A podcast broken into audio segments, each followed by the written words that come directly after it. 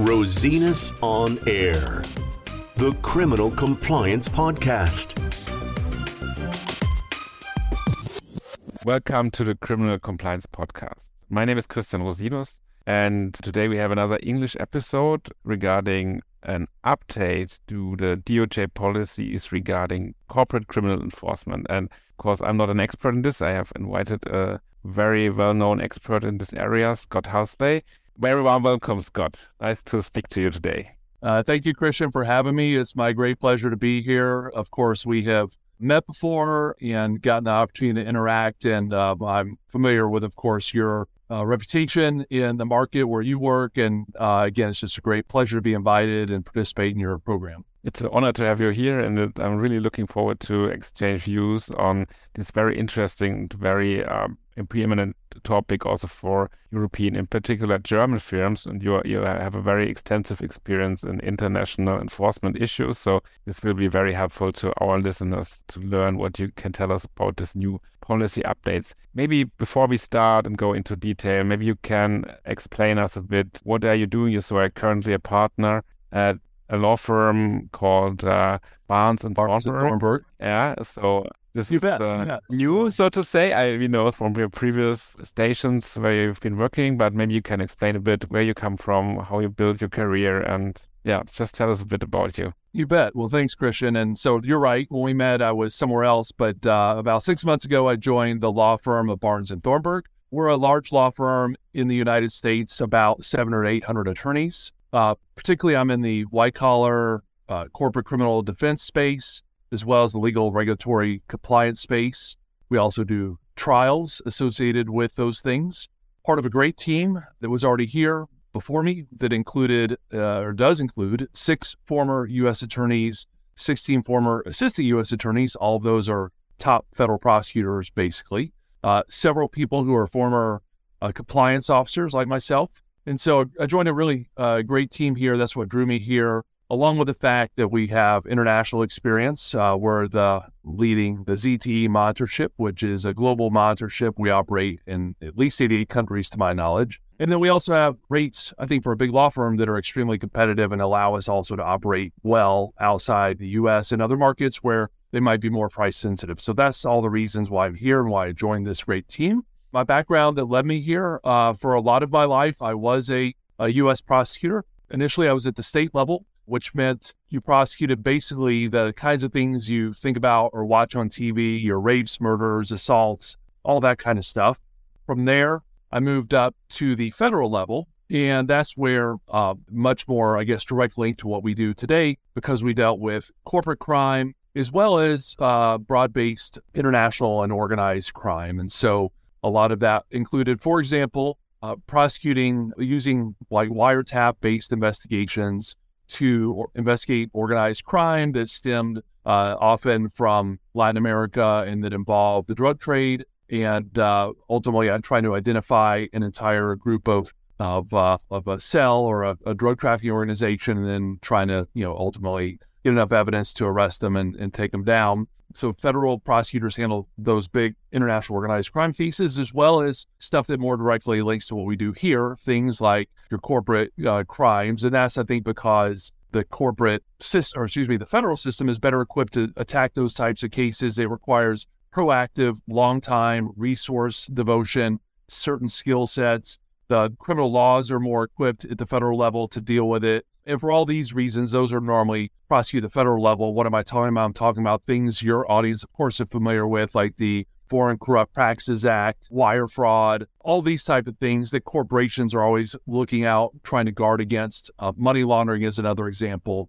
So I was in that world for a very long time. My boss there was Sally Yates, who went on to be rather famous in her own right. She was elevated to become Deputy Attorney General for the United States. Yeah. Issued something called the Yates Memo, which uh, most, yes, everybody's familiar with now, which, you know, is the memo, I think, this known largely for focusing resources on individuals involved in corporate crime.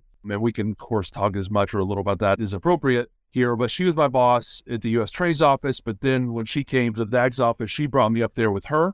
So I worked on her staff there before I then went into private practice. Initially, I went to one of the GE companies. It's now called GE Vernova. At the time, it was GE Energy Connections. I was their chief compliance officer, which was a great role, great company. And then from there, went into private practice, and that brings me up to where I guess we are today. So that was a little bit long winded, but thank you so much for uh, hearing me out. Yeah, that's fantastic. It's always uh, good to see someone with governmental experience. It's not so common here in Germany. There, most people decide to go private practice or to the the governmental authorities and then go this route directly. There are really seldom cases that uh, we exchange the roles, so to say. And this is typical for the US, I understand. And I think this brings a broad experience and a lot of very practical uh, knowledge to both roles. So I, I really like this way of doing this. Unfortunately, in Germany, it's, it's for us, it's a bit more difficult to do so. Uh, so I, I like this model. And moreover, you've been a compliance officer. So we have seen three roles, so to say and uh, you have been in the full range of professional career in this area. So I think this is very helpful also for clients to have this expertise on board. Yeah.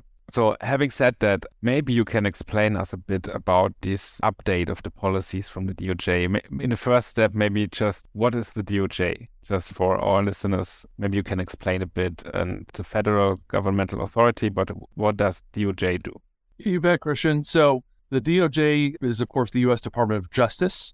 It is the primary prosecuting entity of federal criminal conduct within the United States. Now, there are other authorities as well. One that your audience, of course, will be familiar with is the Securities and Exchange Commission, which have a rather specific and focused mandate on making sure the financial markets are sort of clean, so to speak, you know, trying to keep criminal conduct out of the markets things like insider trading, etc. And there's some other authorities within the U.S. that prosecute federal crimes. But the DOJ is the main entity or authority that does that. And so they effectively have authority over all the federal crimes. And so when I say federal, what I mean is in the US, we have state level government and federal government. Your audience probably knows that, but just as a brief primer, your state government is local to the communities where people live. The federal government focuses on the entire country, and they each have their separate set of laws, some of which could be similar, some of which might even overlap, some of which can be different.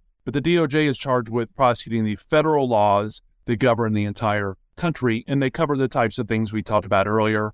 Um, you think of corporate crime being at the top of that list. They actually have authority over counterterrorism. They have authority over sort of international type of crimes, over organized crime, uh, those are some broad categories of how to think about the DOJ and then what they prosecute. Uh, prosecutors are often in local districts. So, for example, I come from a state, uh, Georgia. Specifically, I lived in Atlanta, Georgia, which many people may know from the '96 Olympics or from for other reasons. Lots of corporate headquarters are there, like Coca-Cola, Delta, Equifax, etc. But we had a local office there that had DOJ prosecutors that focused on criminal conduct that occurred within that region. Mm-hmm. DOJ also has prosecutors in Washington, D.C., who have a broader mandate to look at certain kinds of crimes across the entire country. And so you have that mix of prosecutors, and every case is just going to pin on the type of case, where it happened, et cetera, to determine who's going to be involved in prosecuting it. Very good. Thank you very much for this explanation. And so these DOJ updates, so how can you explain what happens? So the DOJ gives some guidelines to the prosecutors how to prosecute cases. So how can we understand it?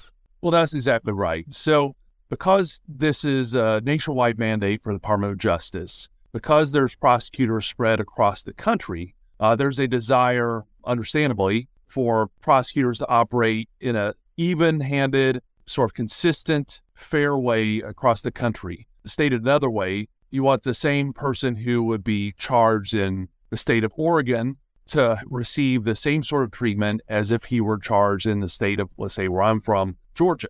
And so the department has come up with policies that help govern how prosecutors should consider cases that they're investigating, how they should consider charging those cases, how they should consider sentencing at the end of those cases.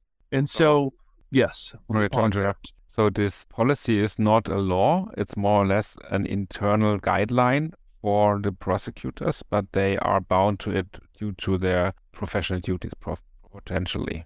That's perfectly stated. That's exactly how that works. The consequences are not criminal or any sort of liability in that sense. The consequences more are within disciplinary within like DOJ. And so mm-hmm. that that's how they're enforced. They're also enforced more practically speaking because there are supervisory layers within DOJ. And so there are balances and checks within the DOJ to ensure that those policies are being followed. I think it's very helpful. We have similar guidelines for prosecutors in Germany also, but they are not so detailed as, for example, this policy you will let our explain to our audience today. And I think it's also helpful for you as a counsel because you can provide the client with an educated view of what can happen and what can be of benefit and what can be detrimental to a case, for example, also. Yeah, that's exactly right. And that's why you got right to the point when these updates come out, and there's been two significant updates, arguably three this year, that everybody dissects this. All the defense counsel, you know, put aside, of course, the DOJ prosecutors who have to follow it and mm-hmm. understand it. All defense attorneys who represent, you know, corporations, because mostly these what the updates we're going to talk about are ones that are focused on corporate criminal def- enforcement. So the folks who represent corporations and executives review these in detail because, like you said, it sort of gives you an indication of how the Department of Justice is looking at these types of crimes, um, what expectations are. And I should say, uh, well, then we'll get into this certainly in more detail, but it, the, you know, the what happens in the federal system is, and this is, I think, sort of unique. There's this expectation that corporations are going to self police. In fact, I would argue that the federal system of corporate criminal enforcement is predicated on that notion. And so, what does that mean? It means that expectations are sent out regarding compliance programming, what it should look like, what it needs to do, what it needs to do well, what it needs to do when it detects wrongdoing in order to be in the best position to then know how to interact with the Department of Justice when wrongdoing is discovered. So these are these pronouncements to be clear. Yes, they're directed at the DOJ, but they're equally directed to the corporate community which is expected to police itself. So the corporate community needs to understand what these updates are so it can take the appropriate steps. Okay, understood. So maybe we can uh, dig a bit deeper uh, regarding these new update policies. So they are published, or where are they published for a first idea? So where can we find it? Well, what will happen? Let me give you the. Let's just talk about mm-hmm. one in particular. So, last September of 2022, the Deputy Attorney General of the United States, which is Lisa Monaco, she put out, or at least her staff did, an update on corporate criminal policy. And what the way they go about it is often like this what she did. She went to a certain venue where she was giving a speech. In the speech, she alluded to the updates that were going to happen. Shortly thereafter, a memo was published, is published to the folks within the Department of Justice, but it becomes public in short order in such that you can go almost anywhere, you know, any computer, look up uh, Lisa Monaco corporate update, and you're going to immediately be led to either the DOJ website itself, which will post what the updates are, or you'll just find a lot of secondary sources that are going to capture that. So, in other words, it's pretty ubiquitous. Once it comes out, you can find it anywhere online. Okay, so we will put some a link in the show notes so that our audience can also find it easy. After, after our discussion. Very good. So maybe you can tell us what is the main content of this update. Right. So sticking with the September update, so in many ways there was a lot that was the same. In other words, some things have not changed. There is an expectation that corporations will again police themselves. That is the bedrock, really, of corporate criminal enforcement. So there's an expectation that companies will have a fulsome comprehensive compliance program. And the DOJ, at different points through different memos, has spelled out in pretty great detail what a effective compliance program looks like. Uh, but what memo like what the update has done has emphasized certain points and is added a few new additions or nuances uh, that certainly uh, have gotten people's attention. So maybe why don't we start with one of the new things that's gotten mm-hmm. people's attention, which I think will be interesting to you and your audience. And well, you and I have talked about it, so you're aware of this, but I think something would be interesting possibly to your audience is there is a provision now that specifically ties compensation to compliance. In other words, uh, what the DOJ has said to corporations is is not enough that you have a compliance program that you can point to. This program actually has to work. And the people where the rubber hits the road, so to speak, is are the people at the company who are charged with complying with the company's policies. What's one way you can incentivize that? One way you can incentivize that is tie people's compensation to their compliance conduct, you might say. So that means, for example, it could mean a couple things. It could mean if you have behaved very well, if you've helped promote compliance, if you've maybe reported things out, if you have taken steps that are above and beyond the ordinary, maybe you have bonus this tied to your compliance efforts. On the flip side, and this is going to be the more controversial piece, if you have failed to engage in uh, what's considered appropriate compliance, then it might be the case that your pay gets docked at some level. In other words, you know, maybe it's the case that your next paycheck is smaller because you didn't do things that you were supposed to do. Or maybe it's the case, and this is the most controversial, that they look at your pay you got last year and retroactively seek to claw back your pay because it only recently came to light that last year you failed to follow the program, so to speak. And we've just starting to see this in action, just starting to see this. I should add that SEC was already looking at compensation clawback, but this is sort of new for DOJ. But now we're starting to see some of the impact here. And there was just a news story just the other day with some of the big banks who've been in trouble with DOJ, for example, failing to have a system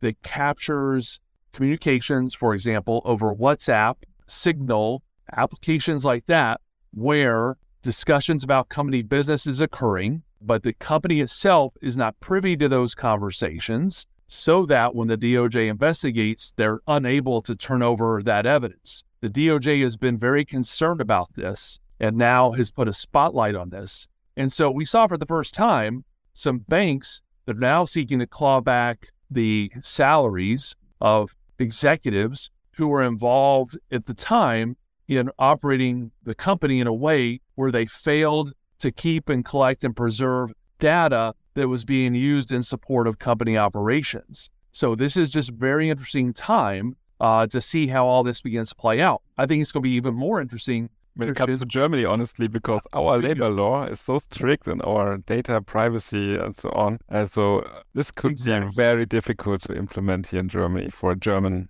company and German employees. Exactly. And so that's why, and look, you'll have more insight into what would be required for that to be implemented in Germany. But what we have advised companies is, especially when you're a global company, you better start thinking about this now because to the extent you can enact policies, it's going to take a lot of time working through a lot of bureaucracy, to set up appropriate systems if it can be done at all.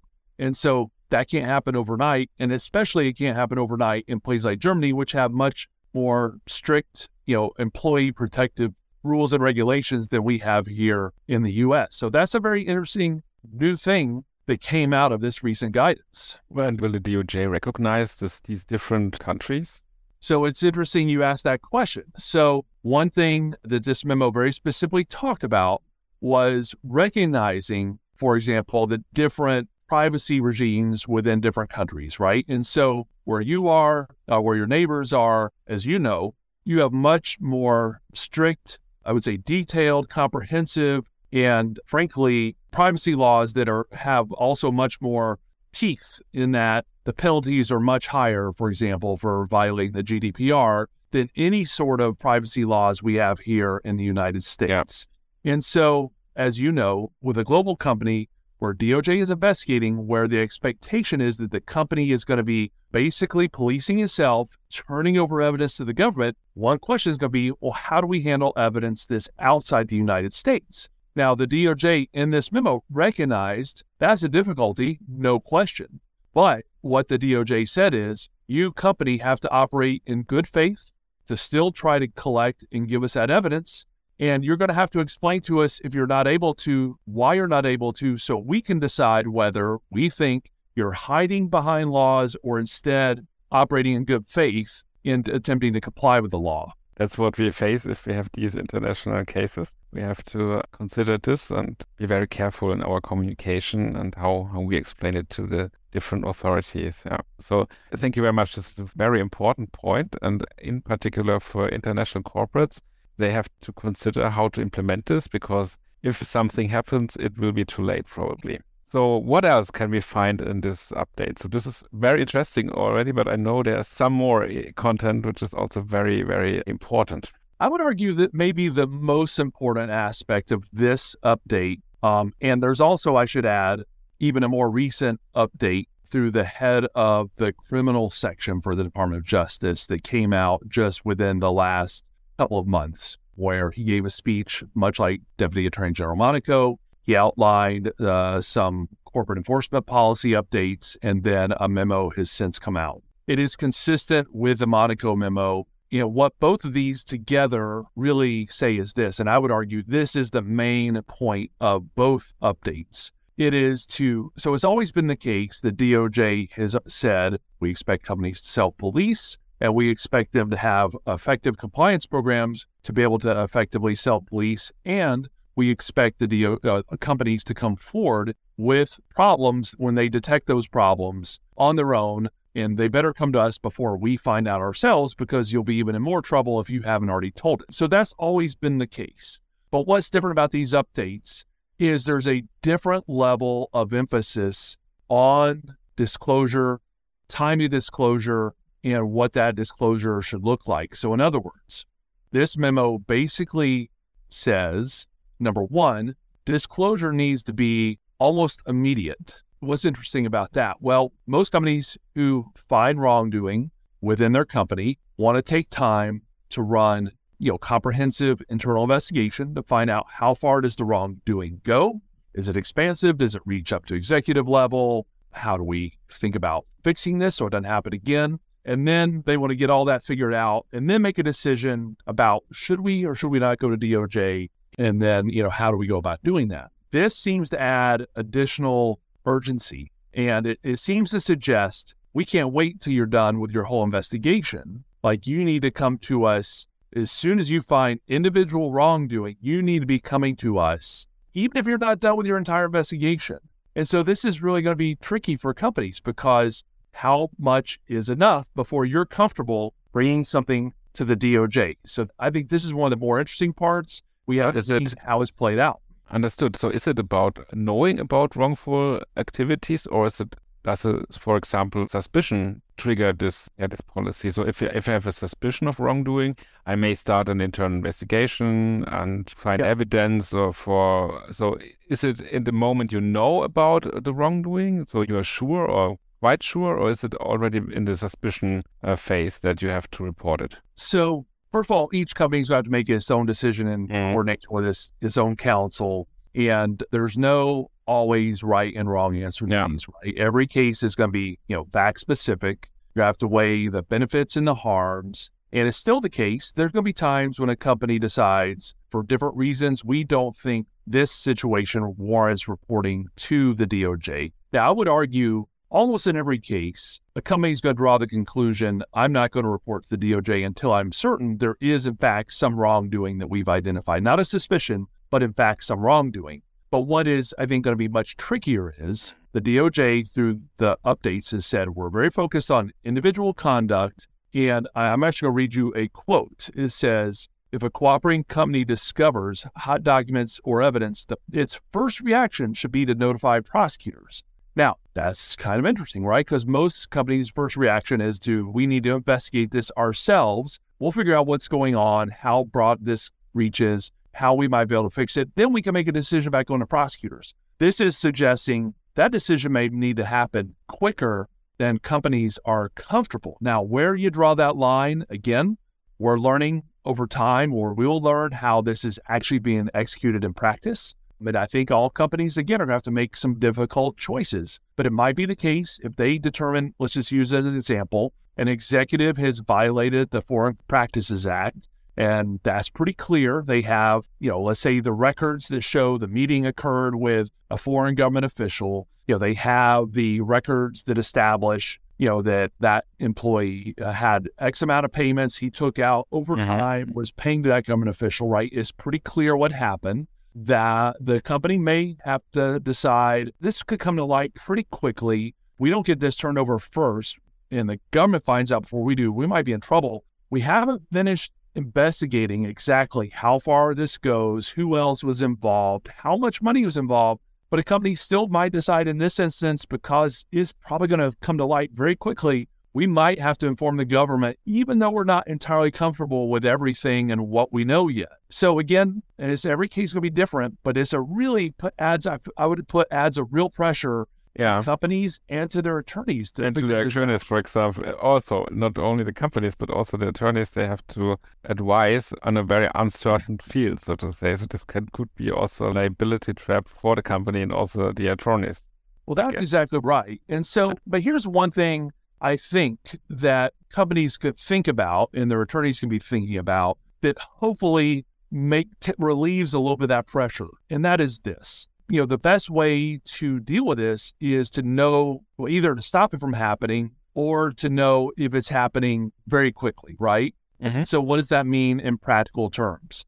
In practical terms, it means your compliance program really needs to work so that you have trained your employees where they know, again, let's stick with the FCPA, where they know that they should, you know, they know exactly what they should not be doing. They know that you know, they should, if they're meeting with somebody out of country, they should know whether or not that person might or might not be a government official. They should certainly know you should be paying extra money, but they should also know the more nuanced versions. I can't be paying for things that look legitimate but may not be legitimate, right? So they need to understand that. But there also needs to be sophisticated, I would argue, and effective company controls that catch that conduct right away. So it might be the case, hopefully, especially now where we have all this digital intelligence, so to speak, that we maybe set up programs where we can track how much somebody's traveling to a certain place, how often, how frequently.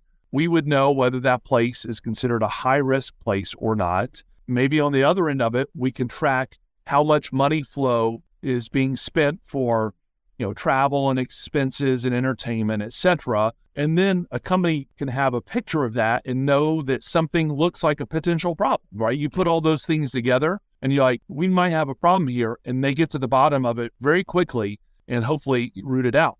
Another way a company can get to the bottom of things very quickly is if you have a strong uh, at ge what we call an open reporting program and what that means is you have a number of different ways, including anonymously, where other employees who are the most likely to see what's happening can report what they have seen. So you have a hotline, right, where somebody can call on an anonymous basis and say, hey, you should be aware that this person sitting next to me is inflating numbers on our accounting records.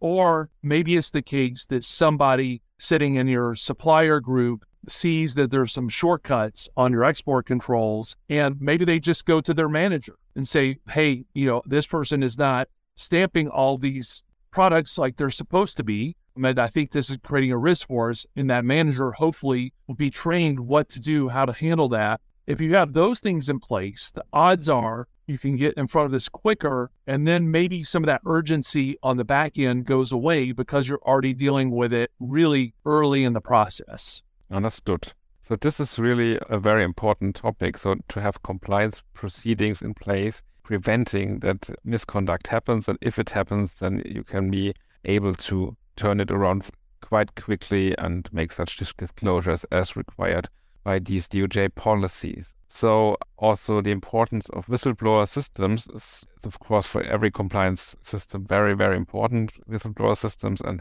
as you may have heard, we have now ongoing Uh, legislature in Germany to protect whistleblowers. So this will be on the desk of the most companies here again in Germany, the whistleblower topic. So this is also going in the same direction internationally. So what I also understood from you is that not only disclosure policy has been a bit more emphasized, but also there are some regarding M&A processes. So if in case of mergers and acquisition, there's also a guideline from the DOJ. Well, that's exactly right. So the updates one of the areas of focus of these updates is what you just said, the area of mergers and acquisitions. And what the DOJ said on the one hand is look, what we don't want to do is stop business from happening, right? We understand this is part how businesses operate, especially in this day and age, especially being global. Mergers and acquisitions is a critical function for corporate operations. So, what we don't want to do is penalize people who have acquired a company that turns out to have some problems just because they acquired that company. But we do have certain expectations. But if you are in line with these expectations, you probably will not be in trouble. One of those expectations was probably somewhat commonsensical, but still, what they are is A, as you're entering into the acquisition, that you do your due diligence on the front end so that you understand what the problems, if any, are with the company that you're acquiring so that you know either they have some history of misconduct of which you should be aware, on which you may need to focus. Maybe they have an existing problem that you recognize as you're doing this due diligence, right? So you do this sort of due diligence to figure out exactly the sort of profile of the company that you're acquiring, especially with respect to criminal exposure. Then the DOJ says, look, even if there's a you find a problem. We're not saying you can't go through with this. Far from it. All we're saying is if you go through with the acquisition, then what you need to do is take steps to remedy the problems you would find, just like you would do with your own company, as well as to make sure that they are integrated into your hopefully effective compliance programs that you already have in existence. So you know, so you can go through with this company. We're not saying don't take, you know, we realize these these are going to happen. We realize co- not you may be acquiring a company that has some problems. Just take the right steps when you do that. Now, obviously, that's a, that's a pretty large burden on a, a new company, right? Or the, I guess the acquiring company. I've been at a company before that's been involved in acquiring other companies, and uh, you can imagine what it's like to run your own compliance program and to do that right. Well, now imagine sort of immediately having to take over another company's compliance program, fix its existing problems, and integrate that into your new company. To be clear, that's a very extensive process. So these this is a point of emphasis that I think is it has an impact. Um, and it's something that companies are really going to have to come to grips with because I think that means you're looking at extra time, effort, resources. You may have to build out the size of your department if you're taking yeah. on a big enough other company to be able to do this the right way. So it has some, I would say, real world impacts. I've seen some very critical post merger issues arising after such an M&A transaction, and it's always there's even high efforts to get this cleaned off and adapt the compliance system. So this is really very important and should be considered in context with all mergers and acquisition activities. Anything else you may want to tell us about these updated policies? The other thing that might be interesting, I mean, there's probably a number of things that might be interesting to your audience, but one of the things that some people might find interesting is the level, sort of, I guess, precision, you might say, in the DOJ through these policies forecasting outcomes for companies that behave within the bounds of the guidance that's set out. And so, what do I mean by that? Very broadly speaking, the DOJ through these updates has said, look, if you do everything right, if you have set up in the first instance an effective compliance program, if you have then through that compliance program detected early on wrong con- you know criminal conduct, if you have then both quickly investigated and tried to remedy and at the same time as quickly as possible reported that out to DOJ and you've agreed to cooperate with DOJ in handling that,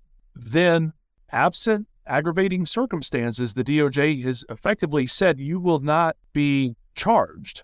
There will be a declination. So that is huge, right? And there, the DOJ is very clear. There are real benefits to doing things the right way because if something goes wrong, your company will not get charged in everything that goes with that the fines, the publicity, maybe a monitorship, et cetera, et cetera. But this is goes even sort of more gets even more detailed than that. It says, look, there may be some cases where either you miss one of those things, you do a lot of those things right, but you miss one of those things, or maybe it's the case where you did all those things right. However, it's a company that has done this five or six different times and it keeps happening. So, an aggravated circumstance, or maybe it's the case that it's being directed from the top person, right? Another possible aggravated circumstance. And what the DOJ says there is this even where there's aggravated circumstances where you're not going to get a declination, we're still going to tell you very precisely what you can expect if you come forward and cooperate. And what you can expect, you're going to get a sentence. And then they very precisely spell out it's based in this very precise formula Mm-hmm. and give you forecasts like a pretty close to what an outcome is exactly going to look like with a sentence. And so I think that's something that's very interesting and a little bit novel in a lot of places that there's this very precise forecasting of exactly what you're getting into when you go forward to the DOJ. And so I So think a a- lot of it's a bit of find calc- it- a bit of a calculation. I understand. So you Exactly. cal- can calculate in advance what will be the outcome. Right. And so it really arms companies and their counsel with the details necessary to have a, the conversation, the difficult conversation with your company. Mm. Okay, what does it look like if we go ahead and disclose now? What does it look like if we cooperate now? What if we don't disclose? What if we don't cooperate? Well, we know if we don't disclose, we don't cooperate at all, and we get caught, we can pretty clearly project the sentence is going to be somewhere between here and here. Mm. Maybe have this fine, maybe certain people going to jail, etc. I can also predict pretty care, you know, close to what's going to happen if we do these things. Uh, this is a case where you are going to get a declination, or maybe it's not a case where you're going to get a declination, but it's a case where I think we're going to keep the fine down to this number, etc.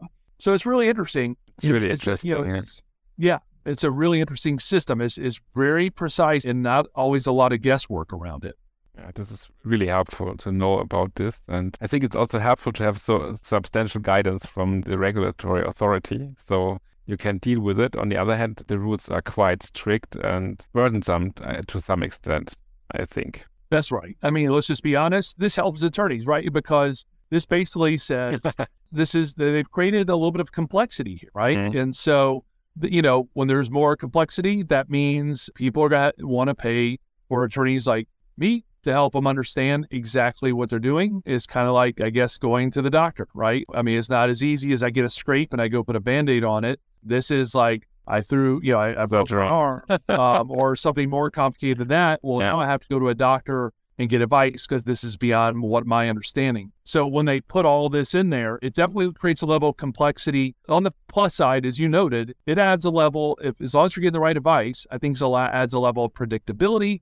And I think the most important thing, and I will emphasize this again, I think for your audience is what it really emphasizes to me is getting in front of this in the first instance so that you have your compliance program up and running the right way. It's effective. It captures bad things because every company's going to have stuff that happens. It's inevitable. But at least if it's going to happen, hopefully it doesn't happen often. And if it does, you're going to capture it quickly. You're going to already have your protocols. What do we do if this happens? So that this becomes less guesswork and more defined. Then, you know, some of these new pieces like compensation, go ahead and get that sorted out now because it's clear that this is something that's increasingly that matters to DOJ and SEC. It's, I think, very complicated to deal with because it implicates, as you noted, labor laws, some of which are going to be much more hard to deal with, like in Germany. So again, it's all about getting in front of this on the early end. You know, what I think this does is it should give compliance officers and general counsel the ability to go to their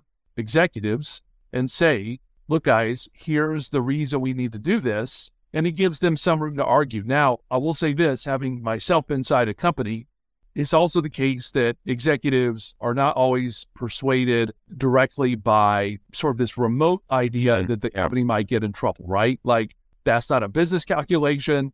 From their perspective, it's a remote possibility this will ever happen. And hey, we'll deal with it when we get there. So I think it's always going to be the case forever and ever that if you're a compliance officer or general counsel, you actually have to make the business case to your chief executive officer or who your vice president of operations or whoever you're dealing. You got to make the business case. And I think there's still a business case that can be made for compliance. And, you know, I think it's basically it's better for business because you're not going to run into road bumps and hiccups, etc. That these sort of legal rules are designed to eliminate in the first place. You got to know that you're dealing with good partners, right? If you're doing your diligence like you should be, you're going to know that you're dealing with good suppliers, good, you know, maybe trade partners, good customers.